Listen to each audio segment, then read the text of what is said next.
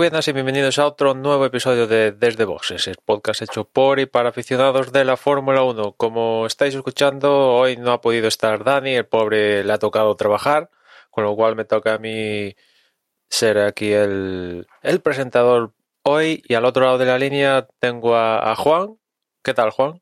Hola a todos, pues un poco en shock ahora mismo, porque nada, o sea, acabo de leer, acabo de enterarme de que nos ha dejado Carlos Alberto Reutemas, así que pues un histórico de la Fórmula 1 y además latino, argentino, o sea que una pérdida, ¿no? Para, para lo que es la, la cultura de la Fórmula 1. A ver si Carlos se anima y nos hace un Histo Racing sobre, sobre Reutemas, el, un episodio que seguro que nos merecemos y que seguro que escucharemos todos. Sí, yo evidentemente no, por, por una cuestión de, de edad, no, no, me, no he visto ninguna carrera de, de Reutemann, pero sí que es un, un nombre que, que, que me suena, ¿no? Eh, ganador de 12 carreras con Braham, Ferrari y Williams, con lo cual pues es un, múltiple ganador de, de, grandes premios que tuvo un, en 2017 le diagnosticaron un cáncer de, hígado y pues ha fallecido en, en las últimas horas. Eh, también está José. ¿Qué tal, José? ¿Cómo estamos? Muy buenas. Pues a, a mí me pasa como a Emma. Yo, por, por generación, yo no he coincidido con, con Reutemas. Y de hecho no es no es ni de los que tengo en la memoria, o sea que me coge muy lejano. Pero bueno, mmm, lo que decís, pues un personaje histórico de la Fórmula 1 y, y, estas cosas pasan porque la gente va cumpliendo años, o sea que es lógico. Por otra parte, este tipo de cosas es lógica. Por cierto, y nada, eh, de vuelta a, otra vez por aquí. Ahora que estamos con esto del fallecimiento de Reutemann, eh, ya hace algo más de un año que tuvo un accidente muy gordo Zanardi, que estaba compitiendo en, en bicis, creo, y tal, y se chocó con un camión o algo así, y, y, de momento, por las noticias que han salido últimamente, le está costando salir, pero bueno, se llevó un buen trompazo bastante gordo y parece que de momento sale, ¿no? Ya ha pasado más de un año desde, desde el accidente este que, que os comento y, y, parece que de momento est está saliendo de, de, del batacazo que, que, se dio hace algo más de un año. Ojalá se recupere, desde luego. Bueno, pues hoy, uh, antes de empezar con lo que nos ha dado el, el, Gran Premio de Austria, la segunda carrera en, en el Red Bull Ring, vamos a comentar un, un, par de noticias. La primera de ellas, quizás, ahora os preguntaré, pero seguramente llega más pronto de, de, lo que seguro nos han acostumbrado tanto Mercedes y, Hamilton, porque en la víspera de, del Gran Premio de celebrarse la, de la carrera, Mercedes anunció la, la, renovación de Hamilton por dos años, firma hasta finalizar 2023, con lo cual pues ya podemos quitar entre comillas este esta te telenovela que, que, fue el año pasado, que se confirmó eh, que Hamilton amplia ampliaba el contrato por un año a principios de año, pues ahora han decidido ir antes de tiempo, por así decirlo, y, y confirman que, que, firma por dos años y ya Mercedes nos dice que, que, en torno a unas cuantas semanas, seguro en el verano, comunicarán quién, van a ser, quién va a ser su, su compañero, ¿no? Con lo cual, yo imagino que lo ves como, como yo, que sin sorpresas en este sentido, ¿no? Para mí la sorpresa fue, como dices tú, que, que lo hayan anunciado tan pronto, que hayan llegado a un acuerdo tan pronto, teniendo en cuenta sobre todo lo que pasó el año pasado, ¿no? Que estábamos, o sea, yo incluso llegué a dudar que si realmente acabarían firmando o, cómo. Y, bueno, también me extrañó ¿eh? que, que sea por dos años. Tampoco tanto, pero bueno, o sea, yo más bien me esperaba que fuese a firmar por un año. Y la sensación que me da es que entiendo que Hamilton ya no se ve tan fuerte negociando. Y entonces, pues, eh, bueno, no sé, tampoco, es que no tengo datos, pero no, sé por qué me da la sensación de que ha sido incluso más interés del propio Hamilton, aunque es una, o sea, me estoy imaginando ¿eh? la situación, más que el propio Mercedes. Es que no sé, a mí se me hace muy raro que, que, que hayan anunciado ya, o sea, por, por un lado, se me hace raro que hayan llegado a un acuerdo tan pronto. Es una pena realmente no saber exactamente qué condiciones son bueno, más allá de que, que, son dos años, ¿no? El Pero... raciocinio para que nos llegue tan pronto es que como acaban de ponerse de acuerdo para la ampliación para este 2021, pues ya lo tenían todo hablado, con lo cual pues ha sido... ¿Quieres dos años? ¿Acertas dos años? Sí, pues ala, ya está. No hay mucho que hablar porque lo acabamos de hablar antes de ayer. Eso es lo que han contado. Que tiene lógica. Ya, pero a mí me tenía más lógica. Vamos a ver, son todo sensaciones, ¿no? Que uno, o sea, no, no, tengo, no puedo dar razones así claras de por qué sí o por qué no, pero yo no sé por qué me había hecho la idea de que firmaría por un año. Hombre, de que, es el propio, que... El, que, que, el propio Hamilton, ¿eh? Inter... o sea, que no querría firmar por dos. Y. Pero también... bueno, es eso. O sea, está, está, estoy, estaba equivocado y, y listo, o sea, no hay más. No. También es cierto que Hamilton ha comentado que esto ya si decimos si decidimos creérnoslo ya es problema nuestro, pero que ha dicho que, que la rivalidad con Verstappen esta temporada pues le ha servido de acicate para confirmar su presencia tantos años con, con Mercedes. Pues tal cual, yo lo, lo, veo, como decía Emma, por una parte, sorpresa de lo pronto que se ha anunciado, porque después de, del tira y afloja del año pasado no parecía no, yo, yo al menos no tenía la impresión de que esto fuese a ser tan rápido. Quizás eso, perdona José, quizás eso fue lo raro, que se convirtió en normal, porque como ya ha pasado, ahora lo vemos como normal, pero lo raro sí, era que lo alargaran hasta enero de, de, este año. Totalmente, pues sí, sí, tiene, tiene toda la razón. Si el año pasado hubiese renovado en plazos habituales, no nos parecería raro que estuviese anunciando la renovación ahora.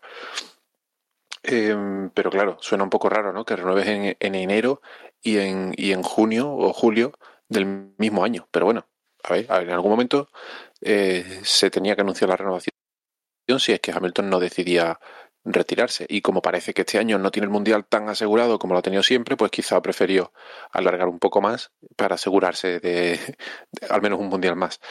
Eh, y lo que decíais, que Mercedes ha dicho que ya anunciará al compañero. Justo un par de días antes de que se anunciara la renovación, salía la noticia de que mm, Hamilton eh, aceptaba un, un, contrato de dos temporadas eh, y que pedía a Botas como compañero.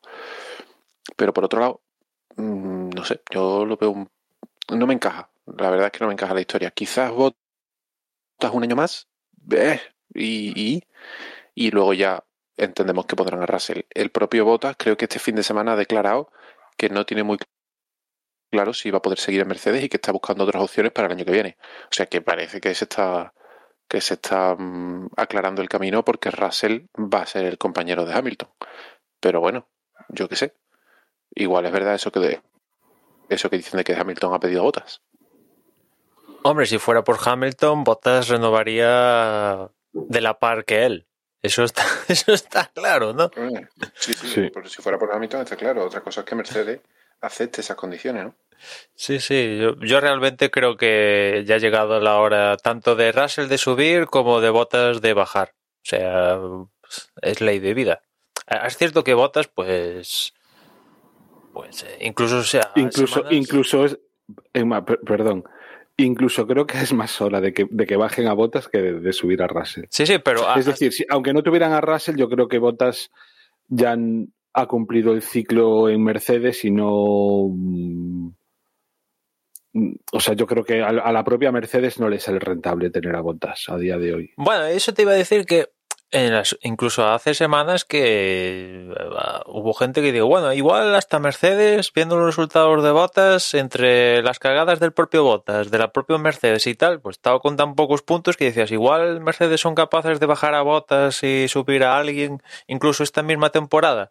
Hombre, yo, analizando los resultados de botas, pues es cierto que ha fallado la propia Mercedes, en algún caso ha fallado él, pero tampoco está tan tan tan mal como para bajarlo de incluso esta misma temporada para meter otro piloto, ¿no?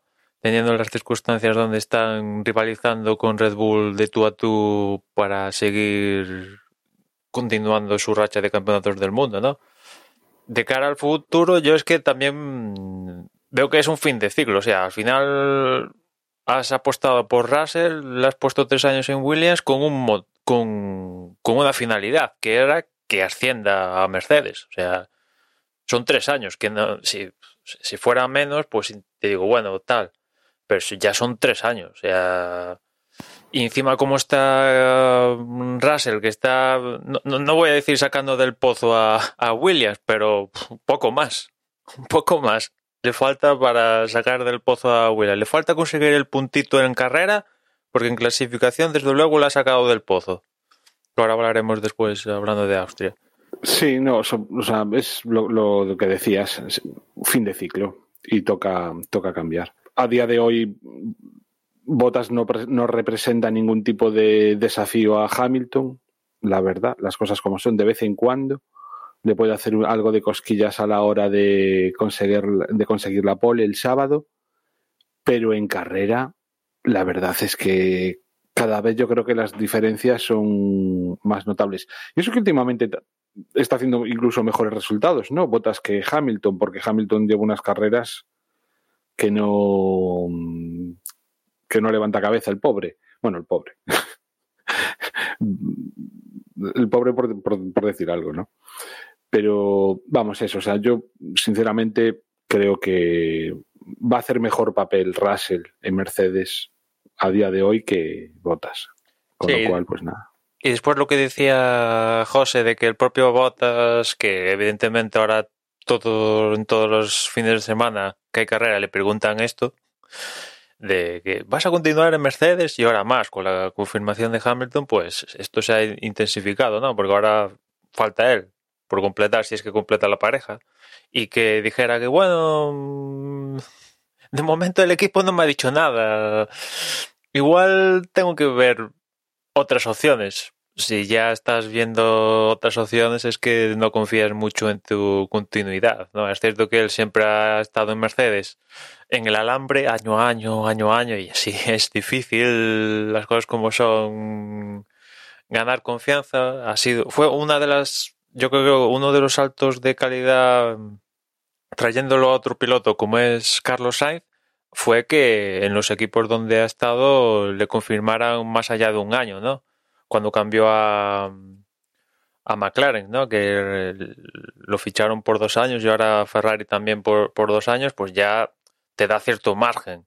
No como antes que estaba en, en, sobre todo en la etapa de Red Bull y después en Renault, que es al año, casi al día a día, y así estás con... lo tienes en la garganta, ¿no?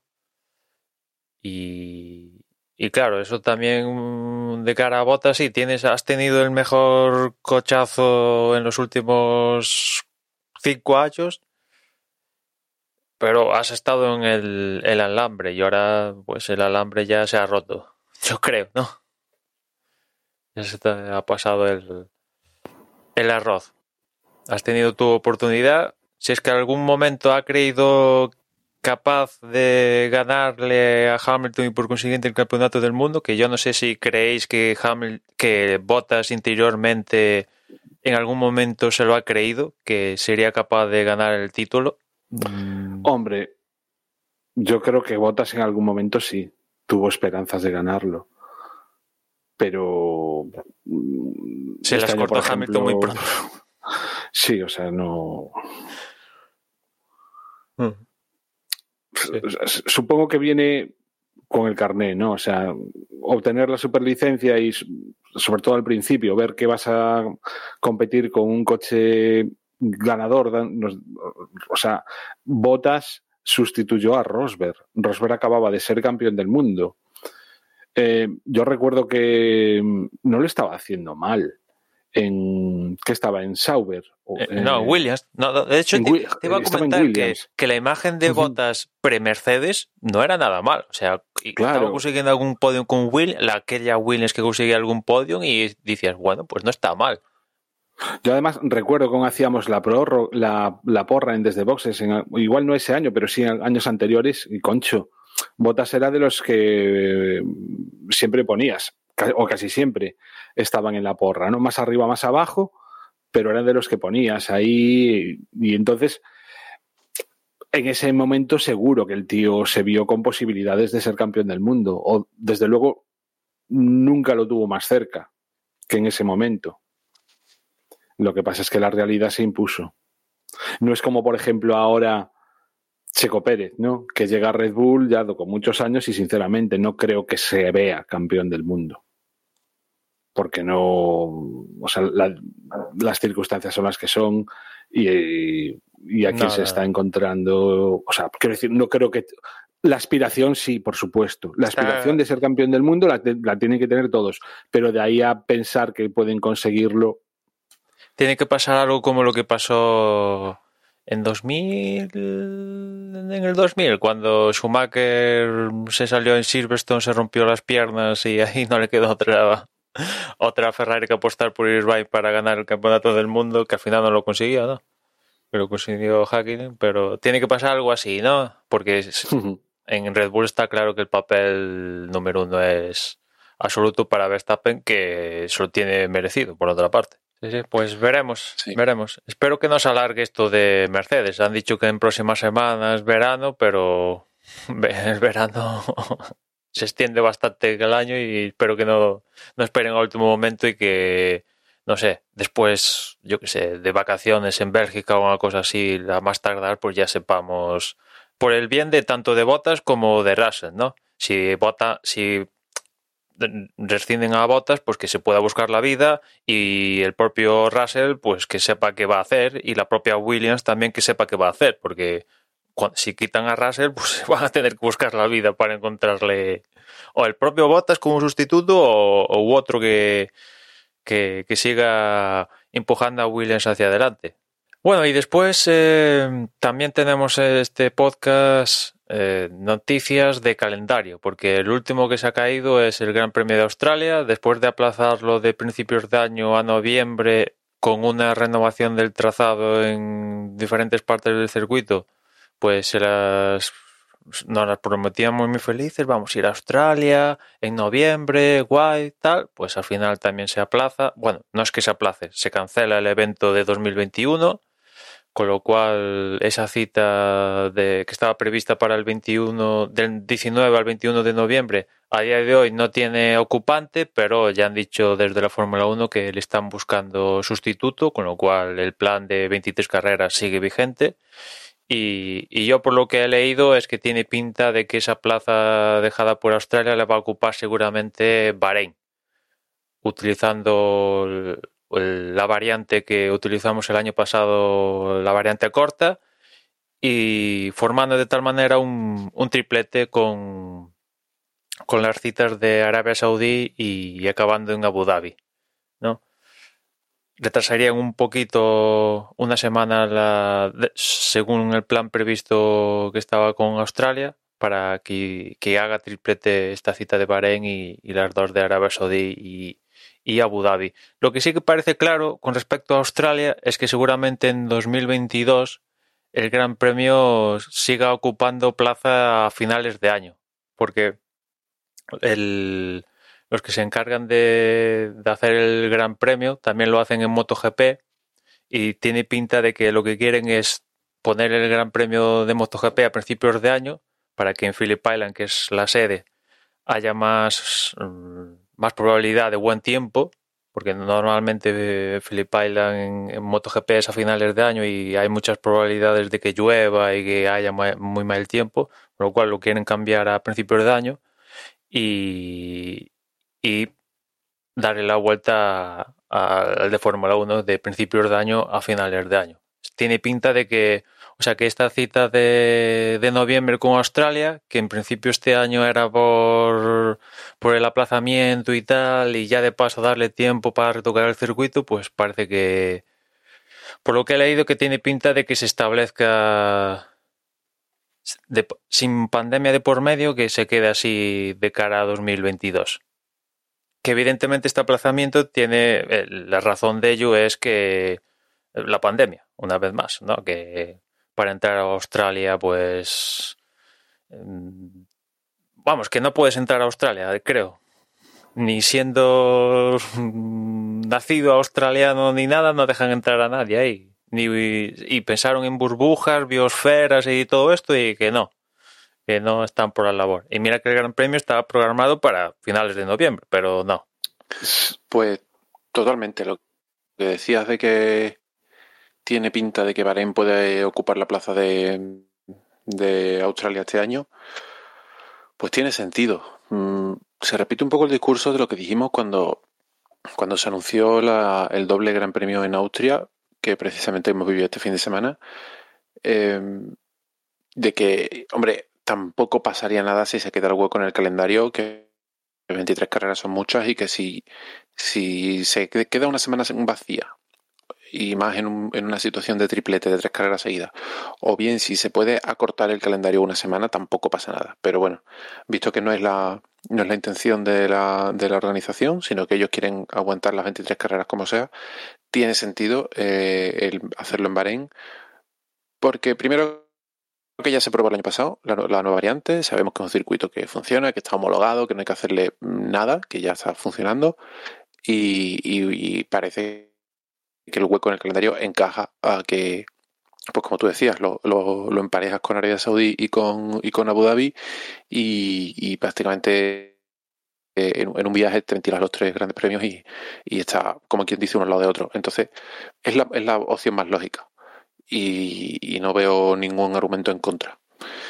Eh, por lo demás, pues la verdad es que me coge muy despegado. Eh, el año que viene, no, no, me puedo imaginar de aquí a finales del año que viene mmm, la situación, primero, de, de, la pandemia, que entendemos que ya debería estar más o menos controlada, y luego de, de, bueno, que, que, motiva a Australia a un cambio en, en la en el hueco del calendario.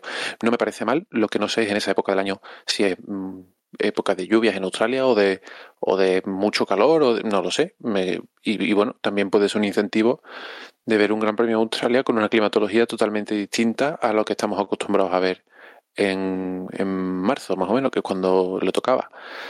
Pero ya Marzo para ellos, perdona José, marzo para ellos es otoño. Sí, y tal y como y, estaba programado sería primavera. Será... Exacto. Sí, prima, pero, pero, primavera en Australia es época de lluvias o es época seca. No lo sé, no lo sé. Tenemos que preguntárselo a Gabriel Viso.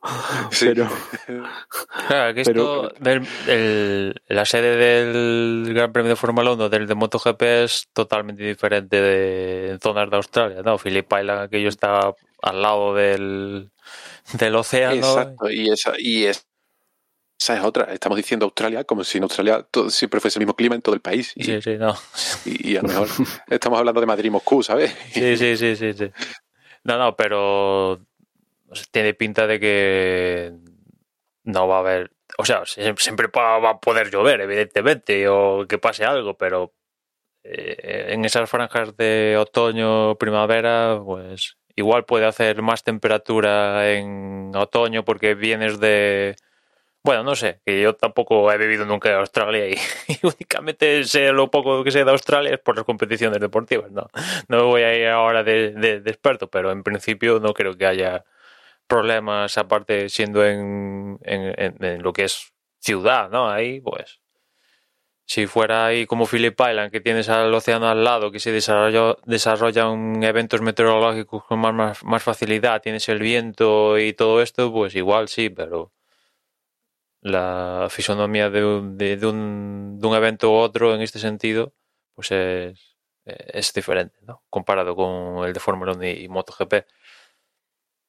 En fin, de, la verdad que... De todas maneras, mis respetos para Australia, para las autoridades australianas, que a diferencia de otros muchos países, eh, yo flipé. O sea, he, he, visto muy poquitos partidos del, de la Eurocopa, pero he flipado las, o sea, cómo están las cosas por ahí. O sea, da la sensación de que no, ha, no, es, no hay COVID ya en muchos estadios y que sin embargo en Australia, que realmente pues yo creo que, bueno, tampoco es que me lo sepa exactamente, pero yo creo que han mantenido bastante bien el, el tipo con, con, respecto a otros países en cuanto a muertes y contagios y de todo.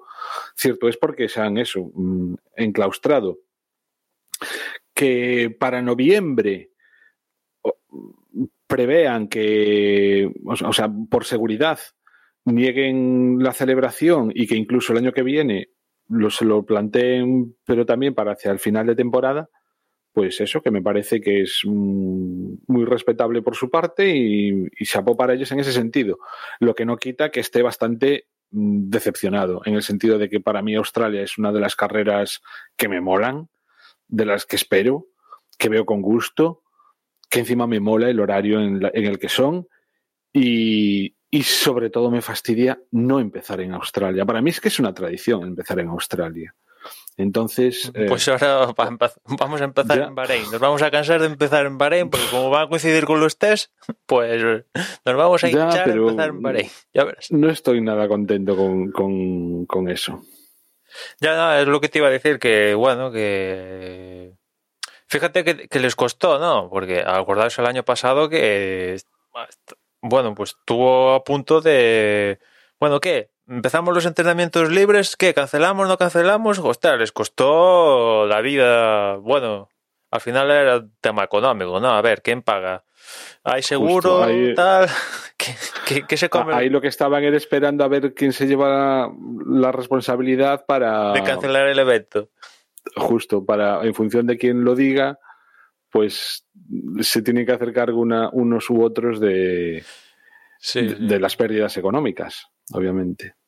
Con lo cual fue bastante patético. Sí, pero de todas formas, mm, a ver, hubo este, este año se hace, es cierto que es tenis y esto es Fórmula 1, pero se ha celebrado el Open de con unas medidas, hostias, los tenistas estaban en un hotel, vamos, que no podían hacer ya, yo es que precisamente por eso, o sea, me imaginaba que a lo mejor, pues, eh, una cosa es que no dejen, por ejemplo, entrar a, al público extranjero para que, que vaya a la carrera, pero que sí que dejaran entrar a lo que son eh, lo que es el, el, propio circo, ¿no? De la Fórmula 1. Lo mismo que ahora en la Eurocopa, pues en Inglaterra han abierto la mano. Aparte en comparación de esta, seguramente con los futbolistas. Sí, sí, lo que tú dices, son únicamente locales y aparte la, la gente de, de, las escuderías a estas alturas de, de, la película, los que se desplazan a los circuitos, yo creo que la mayoría, por no decir todos, están vacunados. O se vacunaron en Bahrein, o se van a vacunar, claro. o deben estar. Pero, precisa, o sea, pero precisamente chapó por ellos, o sea, porque la medida que toman es eh, claramente es por generar una una cultura casi sin apuras, ¿no? De, de precaución. Exagerado, o sea, las cosas como son, suena exagerado. Tal y como lo estamos viviendo en el resto de, de países, suena a medida exagerada. Y no digamos en España, que hay que hacer lo que sea para que abran los bares para, y para que vengan los turistas, ¿no? O sea, y ya está hay que hacer lo, lo, que haga falta. Y medidas que obviamente pues allí pues, pues dicen que no, que no dejan pasar sí, sí. Y, y, y, no está. Yo, y no. yo, la verdad que desconozco cómo están niveles de casos, porcentaje de vacunación y tal. Lo único que leí a raíz de esto es que para entrar o sea, fronteras cerradas, incluso si eres eso, nacido, si eres australiano, esta si quieres ir, pues que lo tienes muy chungo para entrar, o sea que... Sí, sí, o sea, eh, de hecho, bueno, hablábamos antes de Gabriel Viso, no sé si lo conocen a Gabriel Viso nuestros oyentes, pero es un podcaster de Vigo, nacido en Vigo, que lleva unos cuantos años viviendo en Australia, graba desde allí Y comentaba hace poco que tenía planeado lo que es, eh, lo decía en el podcast, así que son cosas públicas, pero vamos, a lo que voy. Tenía planeado viajar a España. Obviamente no puede viajar a España e incluso se ha planteado sacarse la nacionalidad ya australiana allí, porque, bueno, por, por, una movida, porque va a tener que estar no sé cuantísimo tiempo, o sea, una vez que la pides, creo que son dos años, o, o desde que la piden hasta que te la conceden, y que más o menos el plazo son dos años, o algo así le entendí, que no puede salir del propio país, con lo cual va a estar mucho tiempo sin, sin poder venir a España y dice, pues, pues que voy a aprovechar. Con lo cual realmente las medidas que están tomando son eso, de, de, de cerrar fronteras, de aquí no entra nadie, o, y si sales, pues a ver cómo haces para volver. Y, y oye, eh, ya digo, se parecen exageradas, ¿no? Son medidas viendo cómo los está llevando en otros países, pues eso, parece un poco exagerado, pero no sé, o sea, res, mis respetos en el sentido de que son consecuentes con una determinada política que han planteado desde el principio y, y la han mantenido. Por cierto, sí, en cuanto... Didi, José. Com comentabas tú antes, Juan, que, que, has visto pocos partidos de la Eurocopa. Yo solo he visto uno y ha sido el que nos han eliminado. Eh, y que, que, te sorprendía las gradas. A mí me sorprendió mucho las gradas de Austria este fin de semana de carrera. También. No sé, vamos. De, sí, sí, sí. Pero, sí, de sí. hecho, lo comenté en el grupo y decía, hombre, la situación en Austria es otra. Será otra, no lo sé, no tengo ni idea de cuál es la situación en Austria, pero, pero vaya tela, o sea, ya pueden estar bien, porque madre mía, o sea, Sí, ni- sí, no, a se, no se vio ni una mascarilla, ni, ni- ya no es que no hubiera ni un metro y medio entre uno y otro, es que no había ni 20 centímetros y, y, y botes de humo y bueno, vamos, Bueno, como antaño. 2018, O sea, situación prepandemia total. 2018, Sí, situación sí. totalmente normalizada, no sé, eh, Claro, quiero pensar que, que, que lo tienen controlado y que está todo súper bien y que no ha sido una imprudencia por parte de, de todos los organismos eh, que tengan algo que decir. bueno, Pero pues vamos, ahora a, mí, en, a, mí, a mí me dio pánico, la verdad. en Gran Bretaña el operativo es lo mismo. El gobierno la- le ha mm, dado el visto bueno al evento de Fórmula 1 para que puedan ocuparse todas las gradas de, Silverstone al completo. O sea que la idea dentro de menos de dos semanas es que en Silverstone vas a ver las gradas a full gas. Ya con mascarilla y todo eso ya no te puedo avanzar tanto. Pero que las gradas van a estar petadas en Silverstone, eso ya puedes hacerte a la idea, porque el, gobierno le ha dado el visto bueno al, al evento para que pueda meter toda la gente posible que, que, tiene permitido el, trazado, vamos. O sea que. Y después de, de, de, Gran Bretaña vamos a Hungría, que creo que en Hungría también están a full, al menos el estadio creo que era donde tal, también en Hungría están va a estar todo el público y después el otro, el siguiente que ya es Holanda, o sea que que va a estar también a full gas, o sea que sí, sí, salvo que cambie mucho la película, ahora las próximas carreras va a estar a, a rebosar los eh, las gradas. Por cierto, también como alternativa mm, a, ocupar la plaza de Australia, también he escuchado que la posibilidad de, de ir a vía chequera, que lo ofrezcan a la Fórmula 1 a alguno de los circuitos que tienen la certificación máxima para, para albergar un Gran Premio de Fórmula 1 que están en torno al Golfo Pérsico, le hace Kuwait, Dubai, uno de estos que suelten la chequera y digan, oye, ahora ya que estamos, yo también quiero. Teniendo en cuenta que Bahrein son muy amigos y tal, que ya el año pasado hubo carrera, pues yo diría Bahrein, pero si mañana viene Kuwait y les da 100 millones por hacer una carrerita, vamos. Pero hay circuitos por allí. Sí, sí, sí, sí. Con la Con la certificación de Fórmula 1. Sí, sí, sí, sí. Uh -huh. Bueno, no sé. O sea que si mañana, o sea, seguramente sea Bahrein, ya digo, ¿no? Porque se lo he leído incluso a, a miembros de equipos y tal, con lo cual imagino que, que ya estaría en, el ambientillo. Pero si mañana sale el Gran Premio en Kuwait, pues que no, no nos extrañe. Pero en fin, todo, todo apunta, yo diría que todo apunta a, a Bahrein. Eso de momento, porque eh, aún estamos por ver qué pasa con las otras carreras transoceánicas, ¿no? Las de América, ya sea Estados Unidos, Brasil, vamos, México, vamos a ver qué pasa, porque de momento, desde que ha sido esto de la pandemia, únicamente nos hemos ido a, a Bahrein y Abu Dhabi.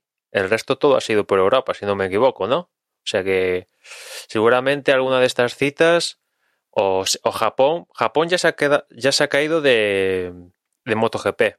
Sigue en Fórmula 1, pero mmm, vamos a ver qué, qué, pasa, ¿no? Porque es, es el, el salto que le queda a estos campeonatos internacionales de salir del, de la burbuja que es Europa. ¿Cuándo era la carrera en Japón de MotoGP? Enma. Eh, en torno a la de Fórmula 1, por ahí más o menos. En, ¿En octubre? Sí, por ahí, sí, sí. Pues es que la Olimpiada va a ser en ahora a caballo, entre julio y agosto. Sí, sí, pues en, en Motegi, que es donde se celebra el Gran Premio de MotoGP, ya cancelaron hace semanas que dijeron que no se iba a hacer. Yo no sé si en... ¿Y, ¿Y, en la Olimpiada va a poder ir público entonces? O sea, quiero decir, ¿va a poder ir gente de fuera de Japón? Que yo sepa solo locales, como hablamos el otro día, solo locales. Ajá. Vale, vale, vale. Sí, sí. Locales y, e incluso limitado. Pero en principio locales. Sí, sí. Es lo que he leído. Igual lo cambian, pero no tiene pinta, ¿no? Porque incluso hablaron de cancelarlo otra vez. O sea que. Sí, sí. Yo tampoco sé cómo están en Japón. ¿Tú sabes algo, José? De... Respecto no, a la COVID. No, me coge totalmente fuera de juego. Yo ni idea. Japón, Japón es que no sé ahora mismo. Mmm, o sea, nada de Japón. No ya sabes nunca, que en estos, en, estos, en estos países asiáticos, Japón, Corea, China, pues el tema de las mascarillas es más natural, tienen implementado estas aplicaciones que te siguen y que la gente dice estoy aquí y tal, o sea que se han dado casos evidentemente, oleadas y todo esto, pero está más... mm, Aquí no se dan brotes de 3.000 por ir a Mallorca. En esos países. No. no. Ya te digo yo que no. Bueno, pues eh, pasamos al Gran Premio de Austria, que la verdad, con respecto al anterior, tampoco era que tampoco es que cambiara mucho su fisonomía. La única novedad que traíamos era los, la gama de Pirelli con los neumáticos más blandos. Los, todos los pilotos sabían al dedillo, evidentemente saben el circuito a dedillo, pero ya tenían toda la experiencia del fin de semana pasado. Y casi que yo creo que uno de los protagonistas del fin de semana fueron las decisiones de la FIA, ¿no? Ahora, ahora comentaré, empezando por la clasificación, donde en la, en la Q1 se quedaron los habituales, Mazepin, Schumacher, Latifi, Ocon y, y Raikkonen. Con respecto a Ocon, el propio Ocon creo he leído que le está pidiendo al PIN que le cambie el chasis para la siguiente carrera. Se ve que hay algo, él nota algo raro desde el Gran Premio de Francia, que los resultados de Ocon han caído a, pique, ha notado algo raro y le echa la culpa al chasis. Y le está pidiendo al equipo que se lo cambie. Vamos a ver si se lo cambia y si se lo cambia, eh, hay repunte en cuanto a los resultados de Ocon, pero lo cierto es que ha pegado un bajón coincidiendo con la regularidad de Fernando Pegado, el, el, el, con respecto al principio de temporada es que la situación es, vamos, totalmente cambiante, ¿no? Pero está, o sea, pide volver a un chasis anterior o algo así. Que le cambien el chasis. Ya si, si, si lo hacen nuevo, tienen otra versión por ahí reciclada, eso ya no te sé decir, pero un cambio de chasis. Que normalmente los equipos pues suelen jugar con o bueno, ahora cuanto menos mejor, ¿no? es ahorro, ¿no? Pero en torno a, no sé, tres, cuatro, cinco chasis suelen hacer durante todo el año, ¿no? Y... Es que no sé yo que, que va, no, o sea, me extrañaría que el chasis estuviese mal. Hombre, es muy raro, ¿no? Claro. En muchos casos suele ser un tema psicológico de, venga, sí, te lo he cambiado. Eh, y de repente el piloto, pues, mejora. No, en muchos casos es todo psicológico. En, por lo que mi experiencia siguiendo las carreras es que en pocos casos se encuentran grietas y cosas así porque los, los monoplazas se desmontan, se montan cada dos por tres y si hay algún problema pues se detectaría. Y es que además entiendo que el- los chasis pasan por bancos de pruebas, o sea, porque Sí, ya no solo son que haya... tolerancias y demás. Y aparte Ocon no ha tenido accidentes, ¿no? Porque si tuviera accidentes igual a- hubiera que ponerle un parche y cosas así y eso sí que hubiera podido modificar torsiones y tal, pero Ocon que yo recuerde no ha, no ha tenido ningún accidente, ¿no? No, re- no Yo le- tampoco recuerdo. no le recuerdo no. que le afectara a chasis, nada. Abandonos unos cuantos. Eso sí, sí, sí. Pero accidentes no, con lo cual, por ejemplo, a diferencia de Mazepin, que Mazepin también ha salido a la palestra que al parecer está llevando un chasis con en torno a 4 kilos más pesado, reciclado del año pasado y que ya ha recibido varios parchecitos debido a los accidentes y tal, y que su chasis pesa más y que de cara al después del parón veraniego Haas le va a poner un, un chasis nuevo. Y después ahora no, no recuerdo, creo que era por la parte alta de la parrilla también estaban, se estaba hablando, ahora no recuerdo qué piloto era de cambio de chasis, Botas creo que era con respecto a Mercedes, que también un cambio de chasis, no sé si se lo han realizado el cambio de, de chasis a, a Mercedes con respecto a Botas después de Azerbaiyán, pero también se estaba hablando de esto. Bueno, yo creo que al final es un tema más psicológico, ¿no? Porque ya digo, con todos los controles que tienen y tal, pues si hay alguna grieta o tal, eso se detectaría. Otra cosa es que, bueno, al final es fibra de carbono y tolerancias, torsiones y tal, pues igual... En el caso de Bottas sí que ha tenido un trompazo, ¿no?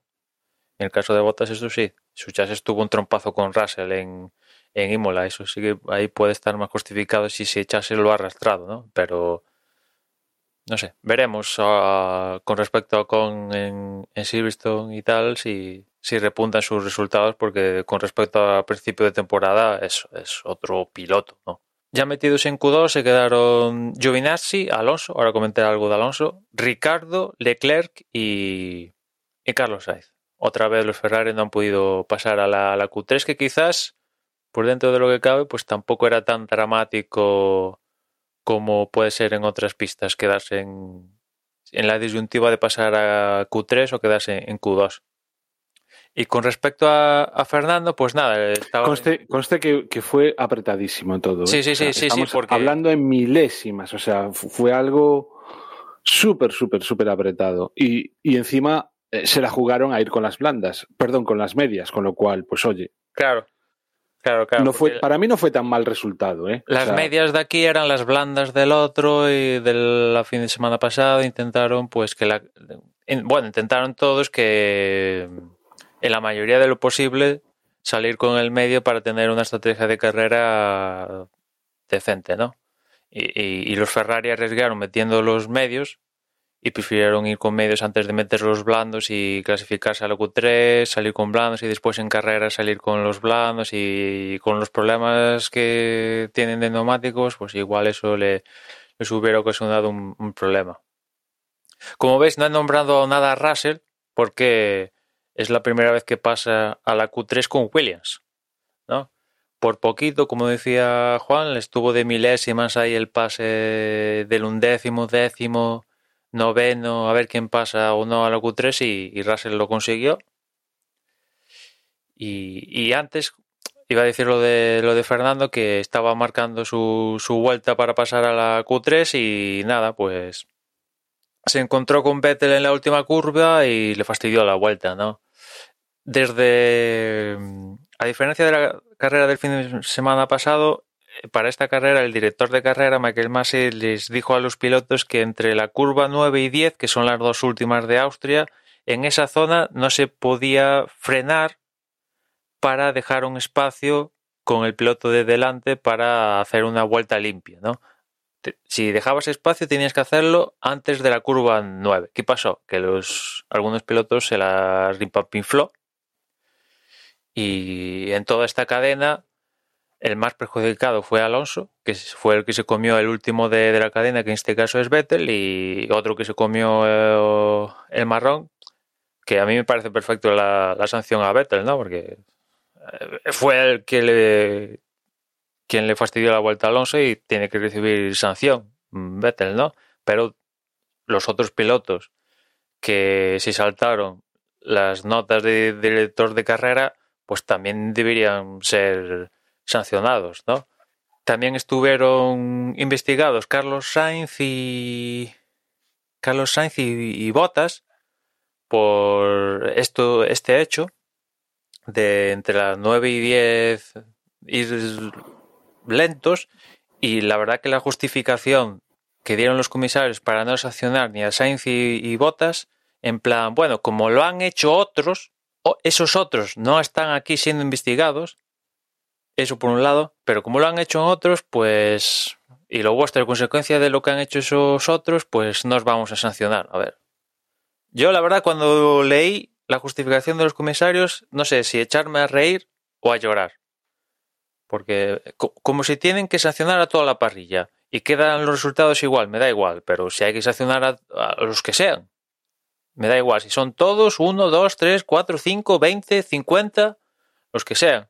Es como en Azerbaiyán, no sé si os acordáis, con el accidente de Verstappen, que sacaron doble bandera amarilla y después en la reanudación, durante la reanudación, en el periodo de tiempo que se estaba mm, preparando todos los equipos y tal, hubo una conversación del director deportivo de McLaren con la FIA que le decía, bueno, su noda ha ido demasiado rápido y tal, y dijo Michael Massey, bueno, si tuviera que sancionar a todos los que no han respetado la bandera amarilla, tendría que sancionar a todos. Y yo, pues sancionalos, que queda igual. Me da igual. Pero si se han saltado la doble bandera amarilla por Verstappen, pues al canto, mete 10 segundos. Que quedan los resultados igual. Me da igual.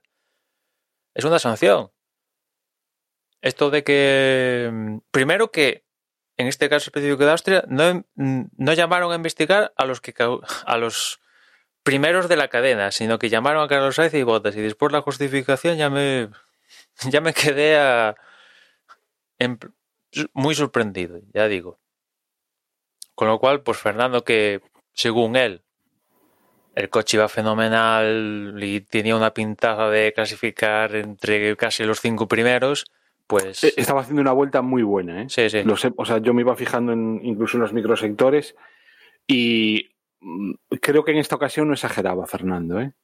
Hombre, de pasar a Q3 o pasar a Q3 seguro, segurísimo. O sea, después vete tú a saber no el puesto que hacía, ya una, porque habría que volver a pelear la Q3.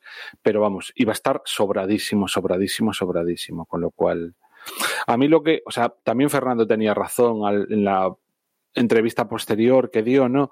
Decía que ahora ya le daba igual. O sea, le preguntaban por la sanción a Vettel y, decía, es que me da igual. Sí, ese es otro que, a mí ya, o sea, no, me van a, no me van a devolver los puestos. O sea, yo voy a salir 14 igual.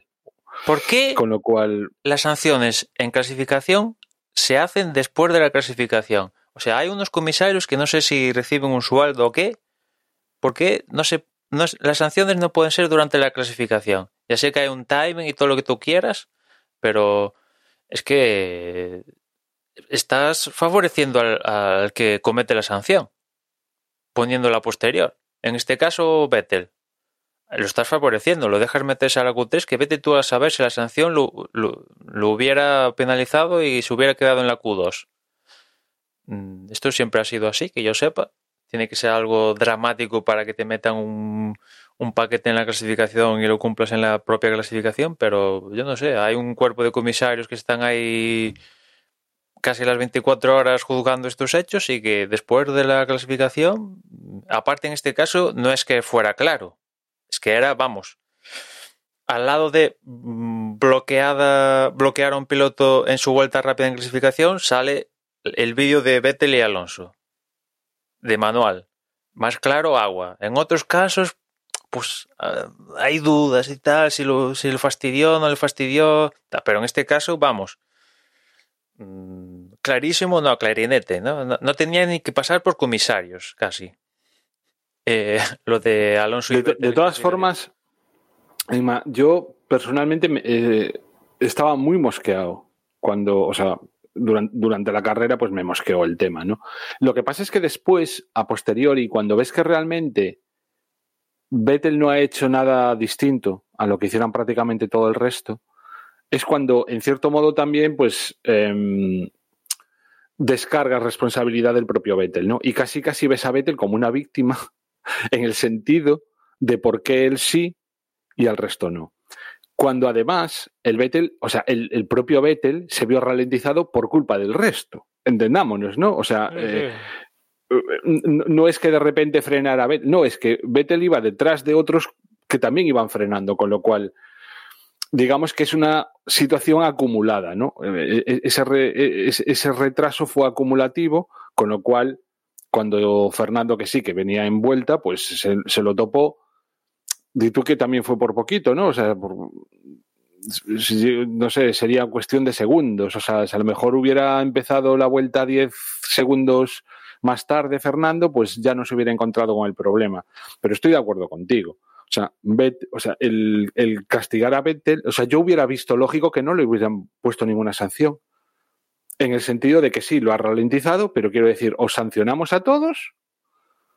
Sí, como. O no sancionamos a ninguno. Y tal. O sea, es que no tiene sentido. Claro, mi, o sea, mi, cabreo no es con Vettel. Lo lógico hubiera sido que, que sancionaran absolutamente a, A ver, todos. yo- yo era Porque es que además, es que además, cuando tú pones una norma, la tienes que hacer cumplir. Aparte eso.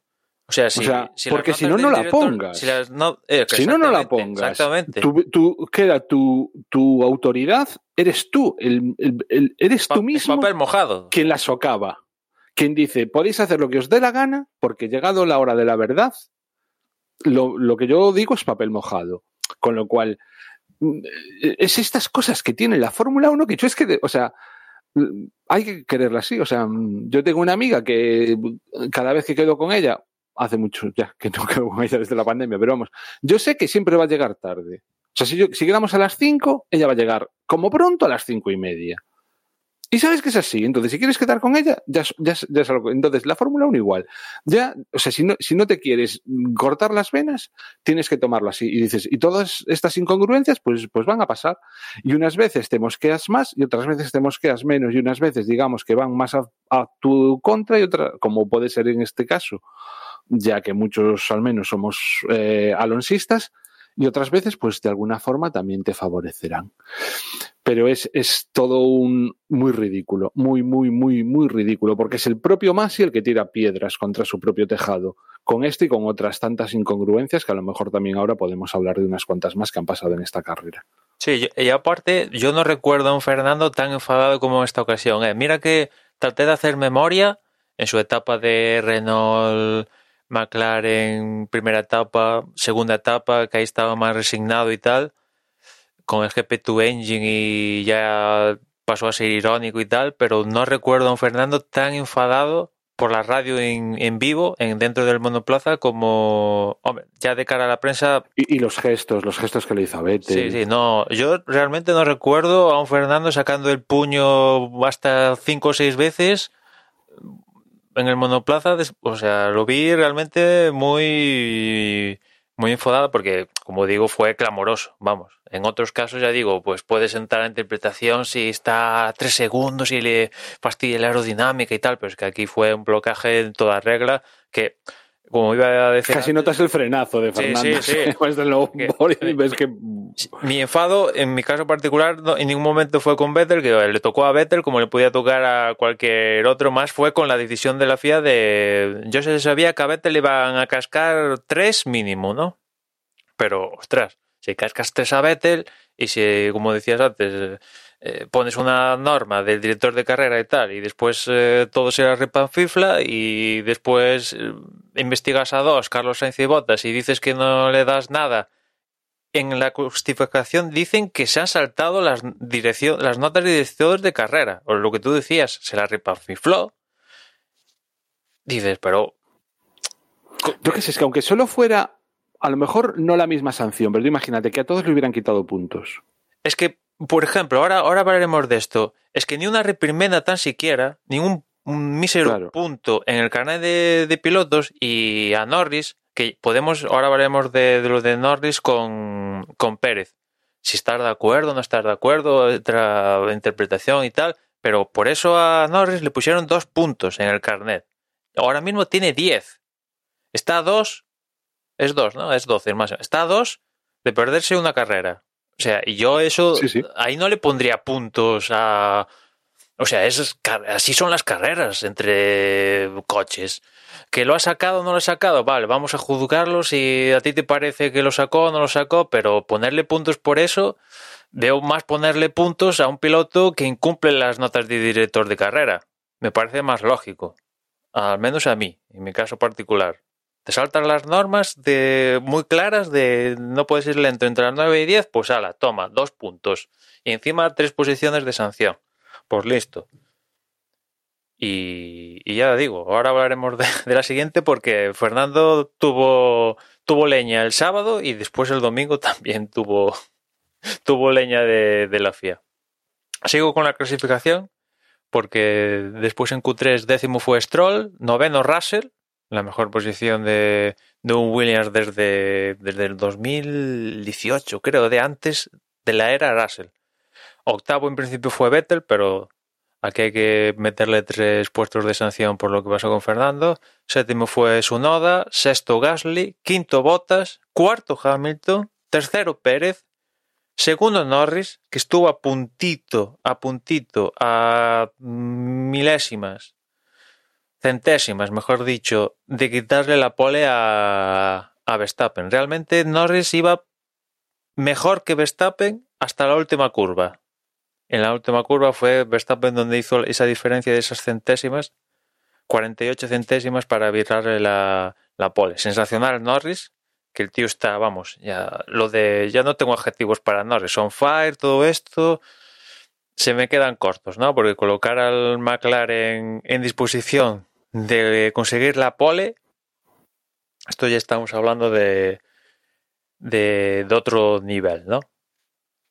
Es cierto que era la segunda carrera. Sobre todo, sobre todo cuando Ricciardo, recordemos que no llegó ni a la Q3. Era, Estamos hablando de que su compañero le faltó el cantón duro para hacer la pole. Sí, sí. Era la segunda carrera, él se le da especialmente bien a Austria y todo lo que tú quieras, pero meterse en el carro de luchar en la pole a los que están dominando el cotarro de las poles y tal, es otro. Es otro. Estamos hablando de otra película, es otro nivel, totalmente diferente.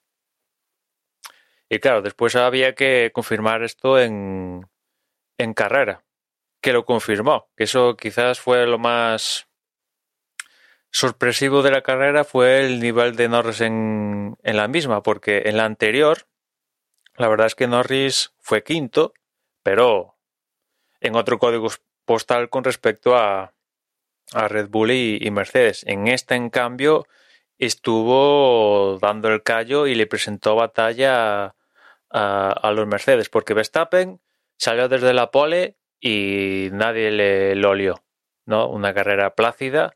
Aparte, Norris le hizo de un poco de, freno con respecto a los de atrás, porque Hamilton le costó bastantes vueltas deshacerse de, de Norris, un Norris que tuvo un encontronazo en la salida con, con Pérez, lo que comentábamos antes, ¿no? En, en, la salida, en la como en la tercera curva, creo, la tercera o la cuarta, Pérez intenta adelantarlo y, y bueno, en, en, la curva esta, en la primera zona de DRS, ¿no? Que es en bajada y tal, Pérez le intenta adelantar por fuera y Norris, como mandan los cánones, pues lo estrangula. Y, ¿En, la, ¿En la curva en bajada? Sí, sí. Fue. Sí, sí, sí. Una... sí. sí, pues sí, entonces sería la 3, sí, sí.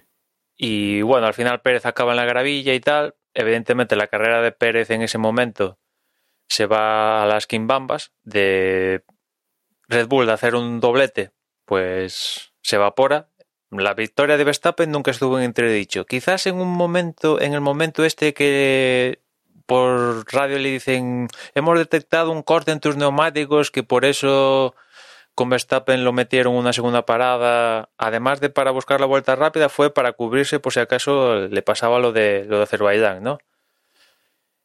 Pero lo de lo de Pérez, pues eso, aparte salía con neumáticos medios, a diferencia de la carrera anterior, que salió, salió con los neumáticos más blandos, aquí salió con la estrategia guay. Y bueno, ahí con ese, en ese duelo con Norris, pues perdió todas las oportunidades de, de subir al, al podio. Norris, ya digo, aguantó a Hamilton hasta que pudo, pero, pero bueno, al final Hamilton lo superó. Hamilton no, no se pudo acercar a, a Verstappen. Es más, en un momento dado de la carrera, Hamilton en la curva 10 se habla al ir por los bordillos rompe algo del tren trasero en algo cuando digo rompe algo es algo aerodinámico ya sea el suelo o no sé un, unos aletines imagino que, que, Mercedes lo dirá en el en el debriefing que hacen todas las semanas después de cada carrera y, fueron tales los desperfectos que le afectó al rendimiento de tal manera que, que Hamilton que iba segundo un segundo que conseguiría razonablemente fácil, pues acabó, acabó cuarto Hamilton, ¿no? Porque fruto de, del desperfecto este en el tren trasero fue perdiendo rendimiento, un rendimiento que, que, es, que fue lo que provocó que Bottas y Norris se fueran acercando a, Hamilton y Mercedes tuvo, tuvo un momento que, que le dijo a Bottas, bueno, quédate detrás de Hamilton, aguántalo. ¿Qué pasa? Que por detrás de Bottas venía Norris, porque Bottas consiguió adelantar a, a Norris también. Eh, claro, venía Norris y, y, aquí el peligro era que Norris uh, pudiera adelantar a los dos Mercedes, con lo cual Mercedes cambió de, estrategia y le dijo a Bottas que adelantara. Bueno, le dijo a Hamilton, deja pasar a Bottas. O las dos, ¿no? Bottas adelanta a Hamilton y Hamilton deja pasar a Bottas, ¿no? Y así sucedió. Bottas adelantó a, Hamilton.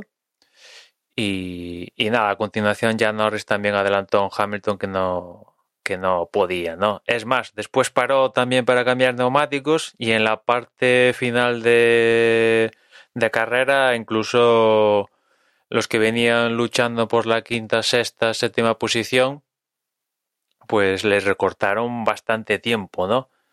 porque después otro de los puntos de la carrera fue los duelos de, de, Pérez con Leclerc.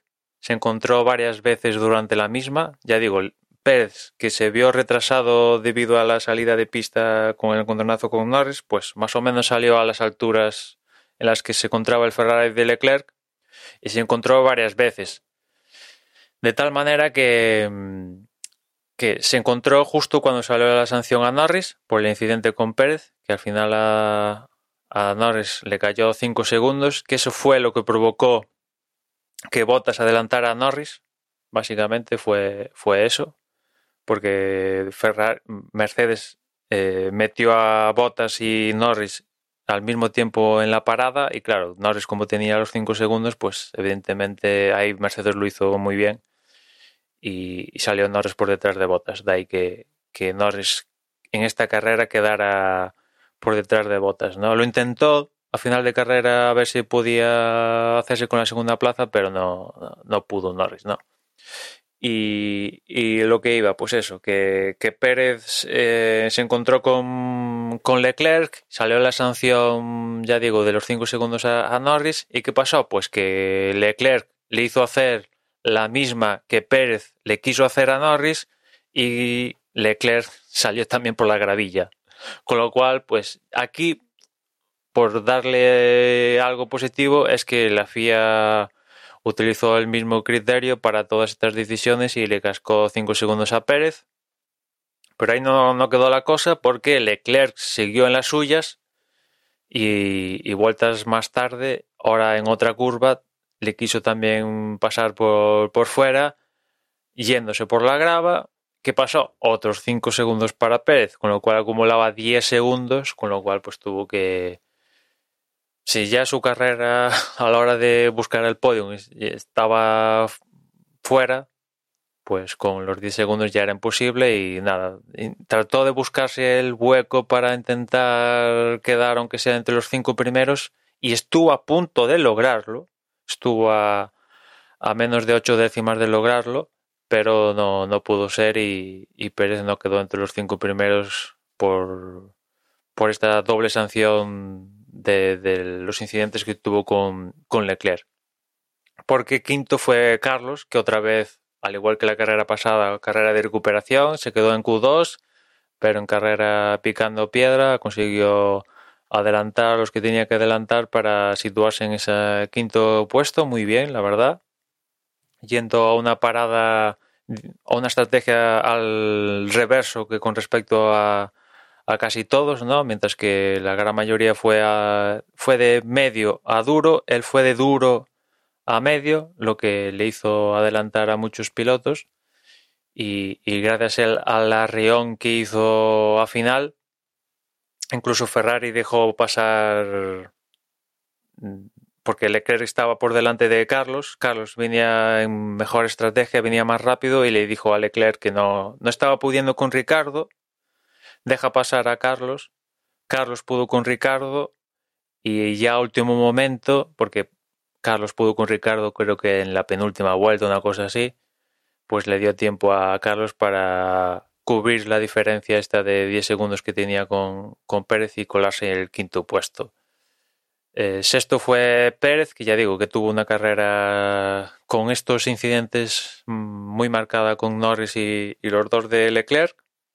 Séptimo fue Ricardo, que fue protagonista también, pero fruto de, las quejas otra vez de, Fernando con la FIA, porque las cosas como son, Ricardo en, la salida prefirió irse fuera de, de lo que se considera pista, que son las, lo que marcan las dos líneas blancas, ¿no? Para tener más velocidad y no perder posiciones en, en la segunda curva, ¿no? Eh, ¿Qué pasa? Que Yo diría que directamente lo que hizo fue adelantar por fuera y ya está. También, si lo quieres ver así, también. O sea, es que si tú vas por la pista, entiendes, te encuentras coches. Sí, sí, sí, sí. En el momento que te sales de la pista, la definición perfecta de ventaja duradera, pues es esto, lo que hizo Ricardo en, en, en, la salida en la primera, la primera curva de cara a la segunda curva, ¿no? Fernando lo comunicó por radio. Oye, mira, que Ricardo ha hecho esto. Imagino que, que ahora Re dirá... Recordemos que, o sea, Fernando en la salida adelantó tanto a Ricciardo como a Leclerc. Sí. En un principio. Lo que pasa es que después, sobre Fernando todo. respetó el tren. Justo. Y, y lo adelantó y Ricardo no, y pudo salvar las posiciones, ¿no? Fernando se quejó y, por y Leclerc también, Leclerc también, digamos que recuperó la posición que había perdido inicialmente, también saliéndose un poquito de la pista, pero bueno, no la, vamos, yo ahí sí que no diría nada. Bueno, o sea, ahí, Leclerc yo que lo, lo claro, vi, Leclerc, no... pues Bien. bueno, o sea, Leclerc. era una rueda lo que tal, ¿no?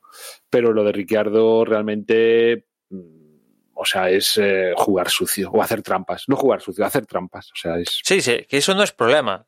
Puedes jugar todo lo sucio que quieras. Si después te sancionan, pues allá tú, ya si quieres jugar a los trileros. Pero ¿qué pasa? Que Ricardo ni lo investigaron, ni tan siquiera lo anotaron. Y después las explicaciones de Michael Massey fue, bueno, desde, desde Paul Ricard ya dijimos a los pilotos de que en, un, en, en circunstancias similares a una primera curva como puede ser en Porricar o en Austria, se puede dar esta disyuntiva de que si acortas y tal, te matas por la escapatoria que aparte es asfaltada y te reincorporas a la pista. Si lo haces detrás del mismo coche que, que estabas antes de salirte, no hay ningún problema. Dice, miramos en este caso en Ricardo y, y se volvió a reincorporar detrás del coche que con respecto a cuando se salió. Yo, yo, es que las, vi las explicaciones y dije, pero ¿a quién intentas engañar? ¿A quién intentas engañar? Joder. Porque es, eso no se lo cree es... nadie. No se lo cree nadie. En fin. Ni, ni investigado, ni anotado, ni, ni gaitas. Porque después las decisiones con respecto a, al incidente de Pérez y Norris y Pérez con los dos con Leclerc, ahí ya más interpretación, porque ahí ya he visto tanto a gente que dice muy bien sancionado todas, como no debería haber sancionado ninguna incluso, o sea, ahí ya pues hay más interpretación, le deja hueco, no le deja hueco, está por delante, no está por delante, eh, pitos y flautas, pero es que está, vamos, es que es, es clamorosa, es como, por ejemplo, Sonoda, que el tío no se situó como corresponde dos veces a la hora de hacer sus paradas. Pues hay un carril para meterte por el carril y en las dos veces puso la rueda encima de la línea blanca, ¿no? En la entrada de boxes. La línea que diferencia entre por el sitio donde tienes que ir para boxes que si continúas haciendo el trazado normal, ¿no? Y el tío se saltó a las dos. Es que eso no hay, no tiene que ni pasar por comisarios, ya sanción al canto, porque eso, ¿qué, investigas ahí? Si no hay que investigar nada. Y después la de Stroll, que también le cascaron sanción por ir por exceso de velocidad en pit lane. Hay que investigas. Eso no tiene que ir ni a comisarios. Que es límite 60 y tú has dado 60,3, sanción al canto. Eso ya no tiene que pasar ni tan siquiera por los comisarios. ¿No? Porque son de estas cosas que yo creo que no necesitan ni, ni interpretaciones ni, ni gaitas. Eso ya, eso ya que lo diga ya un sistema informático, ya si quieres, ¿no? Porque son clarísimas. Ya la de Pérez y. Pues esto del. Quedan como los del Mercadona. Sí, sí. Hoy estuve en el Mercadona y siempre aparcamos en el parking de abajo, o sea, en el parking subterráneo. Y me hace mucha gracia porque justo al salir del parking hay un cartel que avisa de que si te si sacas los carros del parking dejan de funcionar. Que por cierto, o sea, estoy tentado de intentar mangar uno para ver si realmente es así. Si dejan de rodar las rueditas, porque además es que no me imagino cómo puede ser. Pero digo, coño, si eso lo ponen en los carros del Mercadona, que lo hagan en los coches de Fórmula 1. Que te sales de la pista. Pues, te pues eso no lo había visto. O sea, he experimentado lo de que se pegan en, en las cintas.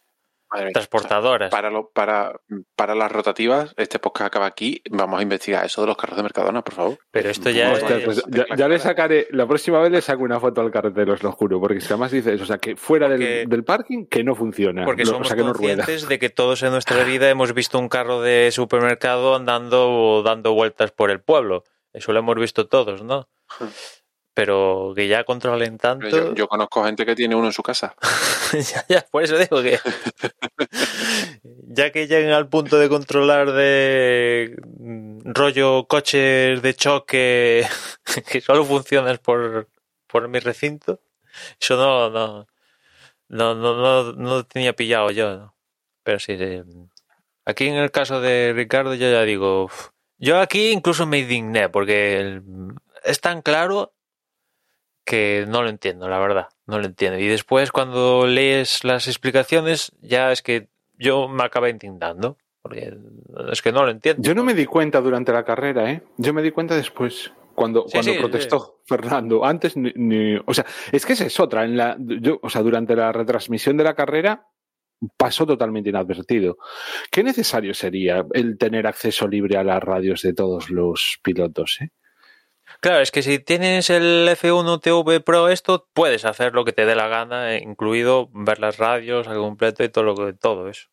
Que después yo lo que suelo ver es que la gente cuando pasan eventos de este calado va al servicio, eh, corta el clip, lo sube a internet y es cuando te enteras. En mi caso particular que no tengo acceso al, al- a la plataforma, ¿no?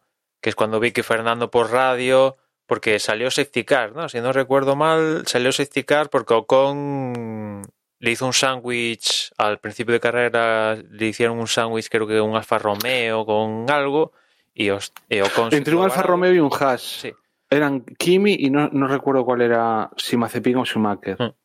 Ocon, ahí en ese sándwich le rompieron el eje de, de la rueda delantera derecha y se quedó varado a la izquierda y sacaron el safety car y durante el periodo de safety car es cuando Fernando le comen- comenta por radio, oye, que esto de Ricardo, eh, que aparte otra cosa que me sorprende de Fernando es que sabe perfectamente qué piloto se encuentra en la pista.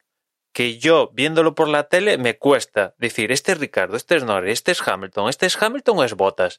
Pues es que Fernando, yo flipo a veces, ¿no? Con, con a veces los pilotos que saben Hombre, en la, sal- en la salida era más o menos Eh, sencillo. es más sencillo, pero mm, Cl- Claramente no, no estaba peleando con Norris, ¿entiendes? Era un McLaren. Sí, va, ve, claro, en esa disyuntiva, evidentemente, era naranja, naranja, iba por delante mía, que salgo 14, pues está claro, ¿no? Que no es Norris, ¿no? Pero a veces me sorprende eh, lo conscientes que son de, lo que tienen alrededor, ¿no? Y sí, por la radio lo comento, oye, espero que Ricardo me devuelva las posiciones, pim pam, y tienen que ser de inmediato y tal. Todos recordamos lo que le pasó a Fernando de McLaren con Palmer en Monza y el karma y todo esto, ¿no? Y, nada, ni se investigó ni hostia sin vinagre, ¿no? Y, después, al acabar la carrera, evidentemente, Fernando que consiguió un punto en, la, en una lucha con, con, encarnizada con Russell, el pobre Russell se quedó sin puntos al final por culpa de, Fernando. Sí que la racha de Fernando consiguiendo puntos, pues eh, prácticamente el comentario a la prensa, a los que tienen los derechos aquí en España, fue básicamente centrado en lo que pasó en la salida con respecto a, a Ricardo, ¿no? Que no. Que, que, a partir de ahora va a hacer lo mismo. Eso es un poco el resumen, ¿no? De que en vista de que esto no se sanciona ni se investiga ni a hostias, pues ya sabemos el procedimiento. Que ya verás como si lo hace a él sí que le cae sanción. Eso seguro.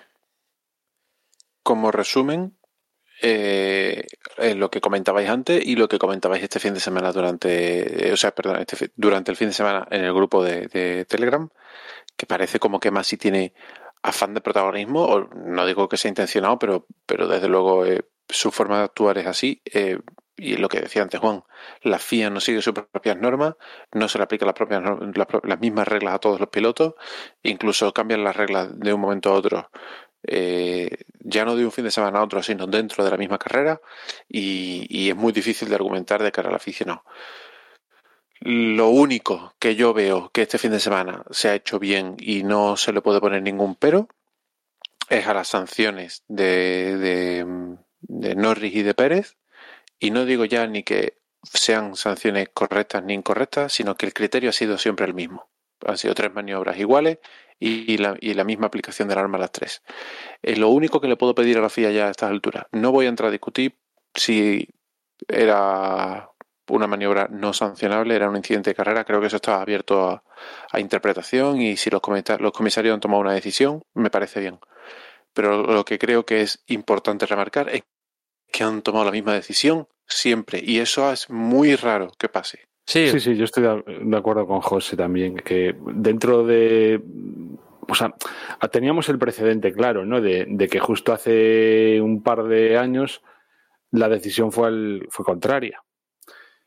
Em, y entonces, pues nunca sabes lo que te puedes esperar, pero al menos dentro de la misma carrera, eso, eh, han mantenido el criterio, con lo cual, en esta circunstancia, en esta circunstancia, no en otras. Y entonces, bueno, pues, pues bien, en ese sentido, bien. De todas maneras, pues una pena, ¿no? Mm, el, no sé, yo personalmente prefiero que haya adelantamientos y todo eso. Lo que pasa es que no sé si fue durante la propia retransmisión que lo comentaron, o sea, que, van a tener que acabar poniendo muros como hacen en los circuitos urbanos. si hay muro, pues entonces sabes que no. son más respetuosos unos con los otros.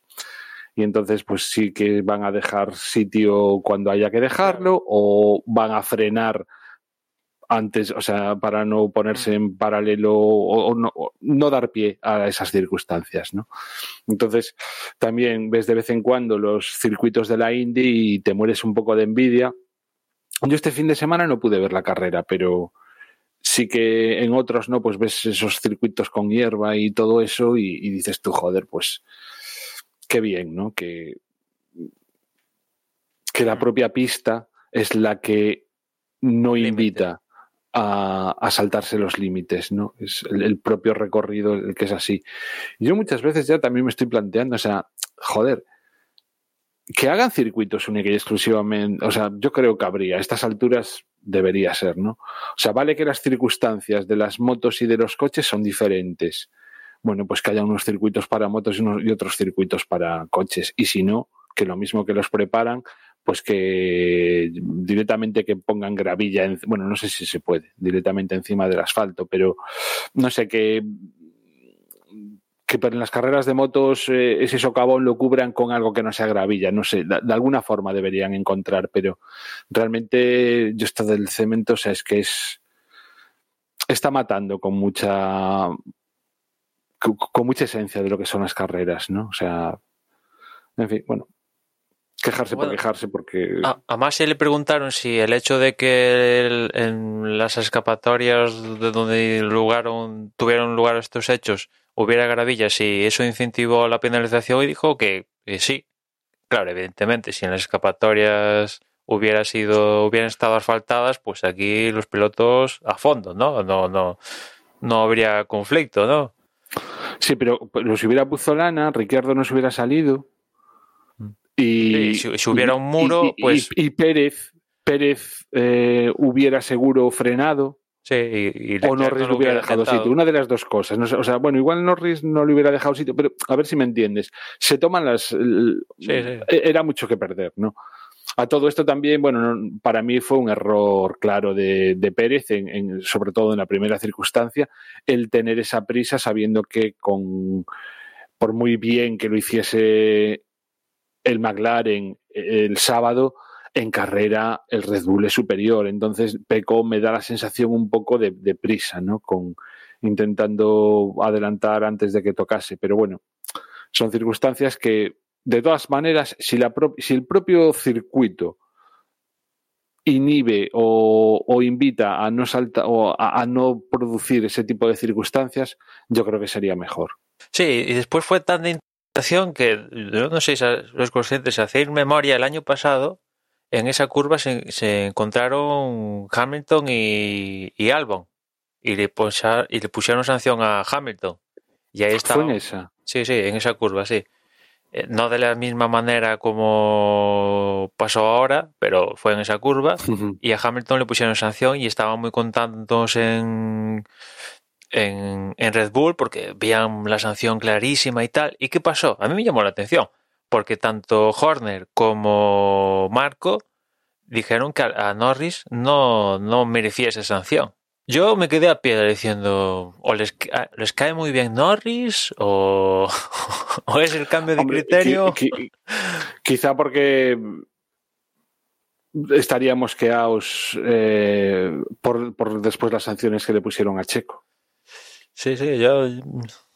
Entonces, si Norris no se la merecía, tampoco se la merecerían Checo, con lo cual hubieran sido 10 segundos mm, menos su tiempo, con lo cual hubiera avanzado un puesto en la clasificación, hubiera quedado quinto, ¿no? En vez de cuarto. Sí, y, y Perdón, que- quinto en vez de sexto. que, que después Pérez, después de carrera, diciendo, bueno, a mí así no es como me gusta, como dijo, no es como me gusta luchar o así con otro piloto. Joder, pues no lo hagas. ¿No? Si no te gusta luchar así con otro piloto. mm, Yo creo que estuvo desquiciado, ¿eh? Checo, en la, la pelea con Leclerc, bueno, ya todo el resto de carrera, desde es que esa primera circunstancia, veces, yo creo creo, que el tío se, se cruzó y, y ya no, o sea, quedó eso como nerviosito después de la primera, después de todos los puestos que perdió, porque obviamente lo que sí que hizo fue perder unos cuantos puestos. Sí, sí, como tú dices, yo creo que podemos entrar si merece o no la sanción Norris, ¿no? Ah, Pero lo que sí es que, como tú, yo creo que Pérez, o sea, ya, ya mínimo salió tercero y estaba tercero. Ya mm, lo intentaste en la segunda curva, no conseguiste pasar a, a Norris, ya forzó demasiado las máquinas ahí. Y aparte, por el exterior, es que lo que comentaba, lo que comenta mucha gente es que te pones en riesgo. Más en esa curva que es en bajada, en por el exterior es que la probabilidad es que te comas. Por eso decía yo antes de que marrón. pusieran ahí como, como si fuera un circuito urbano, ¿no? Una valla, si, si tienes una valla, pues entonces ya no. Mm, Sí, sí. Y, y lo mismo con, con Leclerc, las dos veces por el exterior. A ver, una dices, vale, pero dos, inténtalo por otro lado, tío. No te pongas siempre en la posición débil. Que estabas yendo más rápido que Pérez. Sí, por de ahí que le estés metiendo el coche, pero las dos veces por fuera, en curvas. La segunda fue la curva rápida, era que rapidilla la tal. La cuatro era menos, ¿no? Pero las dos por fuera, ostras, inténtalo, no sé. Es que no era fácil adelantar, ¿eh? O sea, ni con el DRS, ni con eso. Sí, costó más aquí este fin de semana que el pasado. lo ¿eh? pasaron mal, ¿eh? De hecho, también Fernando para adelantar a Russell le costó Dios y ayuda, ¿eh? El- Sí, eso lo, lo dijeron que. Yo ya pensé que no lo iba a conseguir, sinceramente. Pensé que al final no, no iba a ser capaz. Sí, sí, dijeron todos que en esta segunda carrera estaba todo más medido y, y les costó a todos adelantar. Sí, sí. Bueno, al final, pues eso, Verstappen otra victoria, la tercera consecutiva. Yo no sé si os queréis sumar al carro del título para Verstappen y Red Bull campeones ya, o preferís esperando después de, de ver cómo Verstappen ganó la carrera y Hamilton ha quedado cuarto. Yo sigo esperando. Sigue esperando. Vale. Te Yo escuché, también. Escuché en tu, en tu podcast decir que a ver si nos sumábamos ya, pero no, no puedo, tío. Ha sido, son muchos años de, de mantenerme ahí firme en mi apuesta fácil y segura por Hamilton y siempre me ha salido bien y yo no me puedo bajar de ese caballo ahora en cuanto las cosas se tuercen un poco. Eh, aparte, o sea, fuera coñas, eh, ahora mismo, a día de hoy, el favorito es Verstappen, pero creo que queda mucho campeonato eh, y, y realmente estamos viendo a un Verstappen muy superior en estas tres últimas carreras. Y ha coincidido que dos de ellas han sido en el circuito de Austria. Em, creo que no, que no se pueden sacar conclusiones solo de estas tres carreras. Y, y el histórico de la, del resumen de la temporada, aunque Mercedes este año está teniendo problemas que no tenía años anteriores, eh, siguen teniendo un gran coche, están muy parejos y creo que hay eh, circuitos que van a favore- a favorecer más a uno y a otro y vamos a ver un campeonato muy igualado, pero que siguen teniendo los dos muchas posibilidades. No lo veo para nada decidido. Hombre, la pieza clave yo creo que va a ser la próxima carrera en Silverstone, ¿no? Un circuito que a priori se le debería... Si en Silverstone Mercedes no va bien, eh, eh, eh, es una señal de alerta importante. Ujú. Sí, sí. Sobre todo si, si obtiene un resultado tan malo como este, de no subirse al podio. Porque si sigue manteniendo el segundo, o sea, si, si siguen haciendo primero, segundo, primero, segundo, pues, eh, hombre, la, la ventaja va creciendo para Verstappen, pero, pero digamos que aún se queda como medio a tiro de piedra. Yo desconfío de la fiabilidad de verdad del Red Bull. O sea, no me extrañaría que en un momento dado hubiera alguna carrera que, que sin venir a cuentos. eh, Bueno, de momento ya eh, tiene el margen de una carrera, porque le saca 32 puntos. Sí.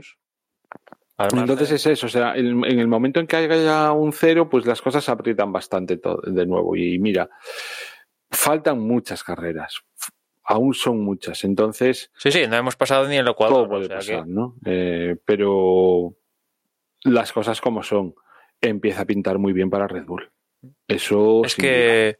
Es que a día de hoy es favorito. O sea, quiero decir, Sí, a sí. día de hoy, si hay que poner el dinero en alguien, pues, y quieres ser lógico, apuestas por Verstappen. Lo que pasa es que todavía falta mucho. Yo no doy el pescado por vendido, pero claramente el favorito es, es él. Es que Verstappen está haciendo los números que suele hacer Hamilton cuan- cuando gana el título. Uh, Hmm. eh, poles, victorias consecutivas ahora encima. Mm, Desde luego yo... mm, O sea, yo ya lo dije la semana pasada, pero la siguiente carrera en, en Silverstone va a marcar mucho la pauta con Mercedes, porque aparte traen de las últimas novedades gordas que tienen para el coche, van para la siguiente carrera. Es un circuito que a priori se le debe adaptar bastante a la fisonomía del, monoplaza y si ahí no no voy a decir doblete, no, pero si Hamilton no le presta batalla a Verstappen por la victoria y por la pole, pues es que no, hay nada que hacer, ¿no? Ya tienen que, aparte tienen que ser inteligentes y, y, eh, tanto Red Bull como Mercedes, saber cuándo claudicar para centrarse 100%, si no es que ya lo están, en el coche del próximo año. Porque todos los días que estén pensando algo en este año va en deprimento del próximo año. Creo que hay unas declaraciones por ahí de Toto Golf que dijo que ya, que ya no, que, que habían parado la evolución del coche o algo así. Sí, pero Toto Wolff miente. También dijo que no había No, novedades para el más que coche. habla. Sí, sí, dijo que no había novedades para el coche y, y la estaban metiendo en, la- en el avión. ¿Sabes? Sí, sí. A trileros, Toto Wolff ganaría unos cuantos premios, ¿no? Pero sí, sí, no, pero aparte esto es lógica pura, ¿no? Por ejemplo, en Ferrari ya, ya es que casi únicamente Leclerc y Sainz hacen simulador con este coche. Todo el están pensando en 2021 y digo Ferrari digo todos. O sea Haas ya están pensando en 2021 en 2022 ya ya este año ya la tal no pero el resto de escuderías es que tiene toda la lógica no centrarse en con todos los cambios que hay para el próximo año centrarse ya de cara al próximo año. Sí sí bueno pues con esta victoria de, de Verstappen, pues ya digo, más líder. Aparte consiguió el punto de la vuelta rápida. Segundo fue, fue Bottas, tercero Norris, cuarto Hamilton, quinto Carlos, sexto Pérez, séptimo Ricardo, octavo Leclerc, noveno Gasly, que bueno, no, no hemos contado nada de Gasly, pero pues no, no, no, no estuvo muy...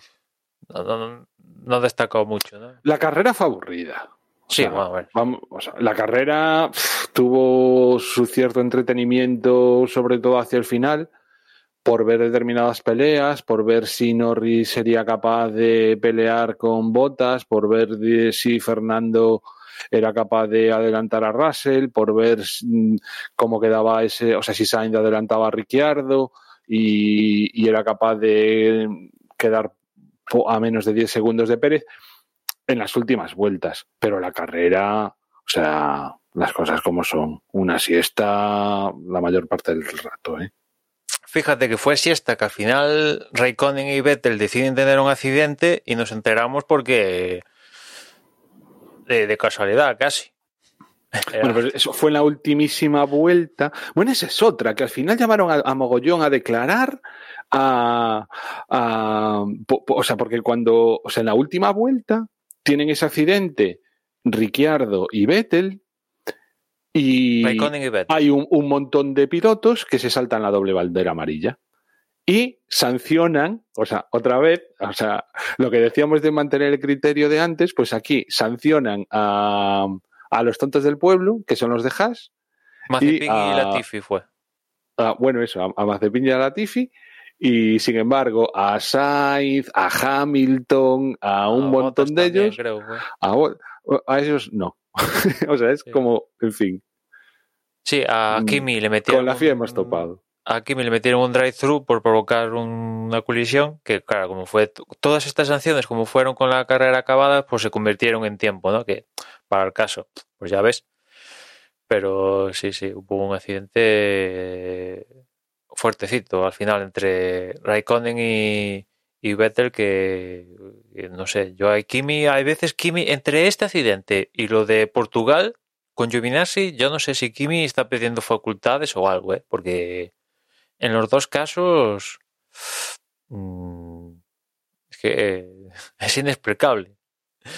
Y ya él por radio dice, no sé lo que ha, no sé lo que ha pasado. Pregunta así. que te acabas de Lo, llevar. lo va a coger la mujer y le va a decir que no puede conducir. Es que es increíble, ¿no? Y aparte hablaremos de Kimi algún día que Giovinazzi le- se lo está pasando. Ahora Giovinazzi sí que le está ganando la partida, ¿eh? A la tercera va la vencida, pero ahora sigue Kimi, yo, yo creo que ya se está arrastrando un pelín, un pelín. ¿eh? Tiene algún momento de lucidez y tal, pero yo creo que ya Kimi se está arrastrando un, un pelo, ¿eh?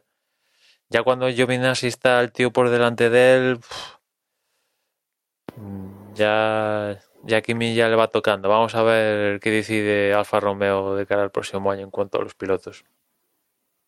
Medio se rumorea si volverá, o sea, si al final Schumacher irá a Alfa Romeo. Sí, sí, eh, eso he leído, sí, que puede que cambie de, de Haas a Alfa Romeo. Pues noveno Gasly, décimo Fernando, que sigue sumando puntos, un décimo Russell, que se quedó la- con las ganas por, Alonso, eh, y después Unoda, Stroll, Giovinazzi, Raikkonen, Latifi, y etcétera, etcétera, etcétera. Y de cara al, Mundial, pues ya como comentamos antes, Verstappen 182 puntos, 32 menos tiene Hamilton, que tiene 150, tercero es Pérez con 104, 101 tiene Norris, 92 quinto es Bottas, sexto es Leclerc con 62, 60 tiene Carlos, cuarto, cuarto no, octavo es eh, Ricardo con 40, noveno Gasly con 39 y cerrando el top 10 Vettel con, con 30. Y en el Mundial de Constructores, pues sigue liderando Red Bull con 286, 242 tiene Mercedes, 141 McLaren, 122 Ferrari, 48 Alfa Tauri, 44 Aston Martin, Alpine 32, 2 para Alfa Romeo y Williams y Haas con, con 0 puntos. Y, nada, se acabó el triplete que, que de buenas falta nos hace, yo creo, tanto a los equipos como a nosotros los aficionados, tener ahí una semana de para recargar pilas, porque lo siguiente que tenemos ya es Silverstone, que aparte estrenamos formato, estrenamos esto del Sprint, el Sprint Qualify. Vamos a ver qué, cómo sale ya hablaremos más de ello. Os recordaremos el formato en el previo, pero es lo que lo que toca en cuanto a Fórmula 1 en próximas fechas. Y no sé si se me pasa algo o queréis comentar algo más y si no, pues ya lo vamos dejando por aquí. Os recuerdo, como siempre, que en, desdebox.es es nuestra web de referencia donde encontraréis toda la información relacionada con nosotros, pero si tenéis Twitter y queréis entrar en contacto con nosotros, somos arroba desdeboxes. Por mi parte, nada más y ya nos escuchamos en la próxima carrera. Y además, últimamente el Twitter también está retuiteando noticias interesantes sobre Fórmula 1. Si lo que queréis hacer es enviarnos un email que estáis tardando, pues lo podéis hacer a desde boxespodcast.gmail.com. Y nada más, que mm, yo estoy ligeramente decepcionado con las dos carreras en Austria. Me esperaba que fuesen como mínimo una de ellas más entretenidas de, lo que ha sido. Pero bueno, ahora toca descansar y, y a ver qué nos depara Inglaterra. Venga, un abrazo a todos. Chao, chao. De acuerdo con Juan, a mí lo que más me ha gustado de las carreras en Austria han sido los paisajes que salían desde el helicóptero y los lagos. Y me han dado ganas de, cuando pase la pandemia, hacer un viajecito en coche por aquellas tierras. Em, Telegram, eh, t.me barra desde boxes. Ahí estamos eh, comentando actualidad de, la Fórmula 1, eh, carreras y todo lo que se tercie. Y nada más, a descansar después de este triplete y volvemos con el Gran Premio de Silverstone.